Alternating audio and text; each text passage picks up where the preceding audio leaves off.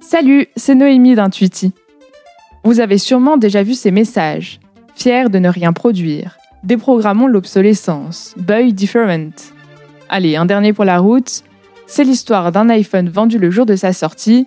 Fin de la blague.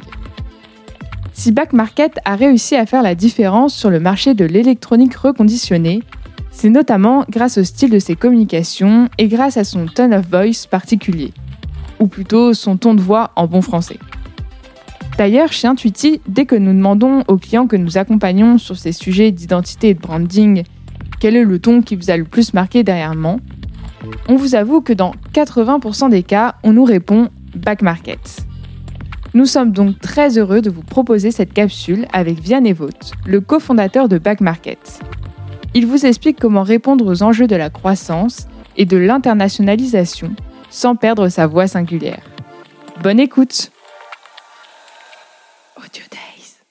Salut, c'est Vianney de Back Market. La question du ton de voix, je vais l'orienter sur la question de comment, la, comment préserver et faire grandir un ton de voix en même temps qu'une entreprise et donc euh, dans des phases d'hypercroissance, ce qui est pas simple. C'est d'autant moins simple que je pense que ce qui a fait la spécificité et la force du ton de voix de Back Market, c'est sa sincérité.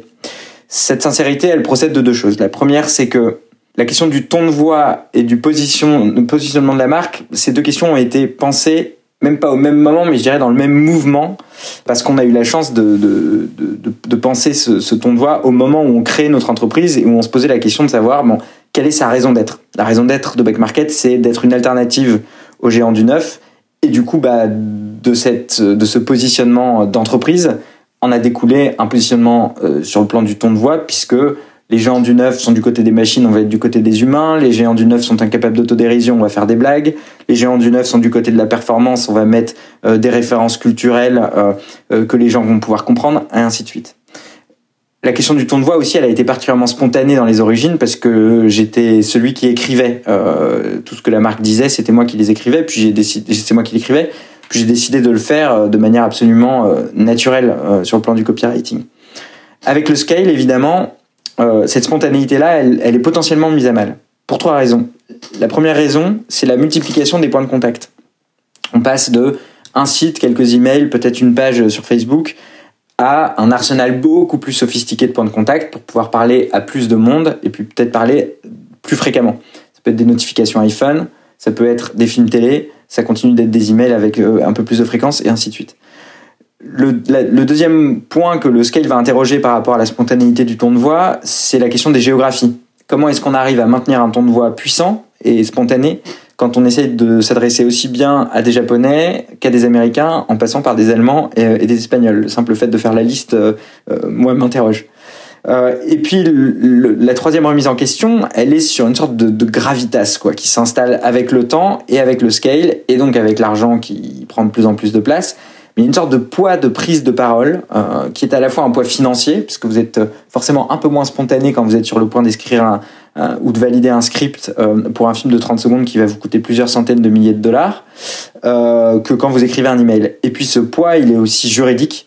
Euh, quand vous devenez une marque de premier plan dans la vie des Français, ce qu'on essaie d'être, et eh ben ça vient avec une forme de responsabilité qui existait peut-être pas il y, a, il y a 7 ans. Du coup, la spontanéité, elle est à risque pour ces trois, euh, pour, vu ces trois facteurs. Et comment on y fait face? J'ai là aussi trois réponses. Euh, la première, elle a, elle, elle, a mis du temps à venir, euh, et, parce qu'elle était très paradoxale, mais en fait, il faut assumer que pour maintenir un vrai niveau de spontanéité euh, appréciable, faut apporter de la structure. Cette structure-là, c'est notamment un outil euh, que j'ai beaucoup traîné des pieds pour, pour, le voir produire, mais qui est des, des, des, guidelines de, de, ton voix. On peut en voir plein sur Internet. Euh, et nous, on a développé une première itération il y a quelques mois et on est sans cesse en train de, de, l'améliorer. Mais l'idée, c'est que n'importe quel rédacteur euh, soit pas dépendant euh, de moi ou d'un historique de back market pour savoir comment parler au nom de, de, l'entreprise. Et cette structure, elle procède aussi d'un département qu'on a créé autour de la question du contenu, qui est responsable du ton de voix et de cette diffusion à travers quantité de, de, points de contact qu'on s'adresse à un marchand, à un client, en interne ou à un partenaire. Euh, et c'est uniquement parce que on se sent solidifié par cette sorte de socle, par cette structure, qu'on va pouvoir en fait maintenir un vrai niveau de spontanéité euh, parce qu'on a l'impression de regarder dans une seule et même direction qui est partagé par tous. le deuxième conseil que j'aurais à donner, c'est de défendre un vrai objectif de relation avec le scale, il y a une sorte de pression des résultats qui naît, qui est assez saine parce que c'est ce qui fait que notre boulot est intéressant et qu'il y a toujours des, des, des enjeux à, auxquels faire face tous les jours. Mais euh, par rapport à la question du ton de voix, c'est particulièrement pernicieux parce que on se met à avoir des intentions euh, de vente qui prennent de plus en plus de place et qui vont prendre parfois potentiellement la place de la relation gratuite qu'on a avec l'utilisateur. Moi, j'ai toujours vu Back Market presque comme un prétexte euh, d'une mise en relation entre nous et des gens.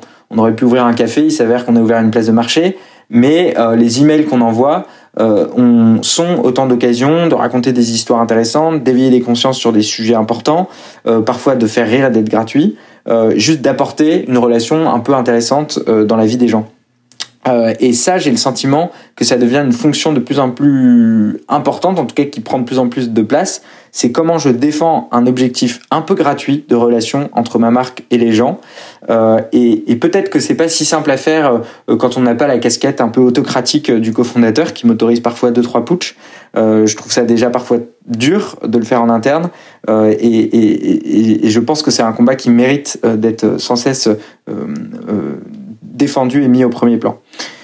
Et le troisième contexte, et je finirai là-dessus, euh, c'est d'accepter la prise de risque. C'est pas un conseil très original, mais moi je pense beaucoup à deux choses en tant que copywriter ou maintenant un peu le type qui essaye de donner une vision copywriter chez Back Market. Je pense très fort à Jean-Paul II et à son N'ayez pas peur. Euh, c'est tout simple cette phrase, mais en fait avec le scale vient beaucoup de peur qui procède justement des poids des, des prises de parole sur le plan financier et juridique. Euh, réussir à garder une forme de légèreté, de désinvolture par rapport à ce qu'on est en train de produire. C'est pas simple, mais c'est absolument nécessaire cette désinvolture pour garder de la spontanéité. Et puis je pense aussi très fort au Cybertruck, euh, truck pardon euh, de euh, Elon Musk, euh, son fameux camion électrique qu'il a sorti avec un design complètement futuriste et, et, un peu fou par rapport à la catégorie. c'est du risque qui est parfait, c'est pas du risque de challenger qui prend un risque juridique énorme en allant contre, enfin euh, contester le leadership d'un géant, c'est du risque, c'est le risque du contraste, euh, de la différence et de la singularité. J'ai une idée pure. Euh, un, camion, ça devrait ressembler à ça. Euh, et il n'y a pas de raison que j'aille adopter les standards absolument ennuyeux des, producteurs de camions qui m'entourent. Et ben, on essaye de maintenir un peu ce, niveau de prise de risque, ce risque du contraste et de la singularité, avec des idées qu'on essaye de maintenir pures, euh, pas trop pollués par des intentions de vente euh, et qui en fait font, font toute la différence. Et, et, je pense, et je finirai là-dessus, que la force du voix de, de back market, elle procède d'abord un peu de la faiblesse euh, de l'écosystème qui nous entoure et qui est à la fois l'écosystème du e-commerce qui est quand même ultra standard et très transactionnel et particulièrement euh, quand on regarde la catégorie tech euh, qui est tout entière centrée sur euh, ces machines, ces petites performances. bon bah en fait pour nous ça nous a laissé un boulevard énorme pour se distinguer à peu de frais, juste en disant bonjour aux gens avec leur prénom et une petite blague sur sur Christian Carambeu. Voilà mes conseils. J'espère que ce sera utile et que j'ai pas trop dépassé la limite de temps. Au revoir.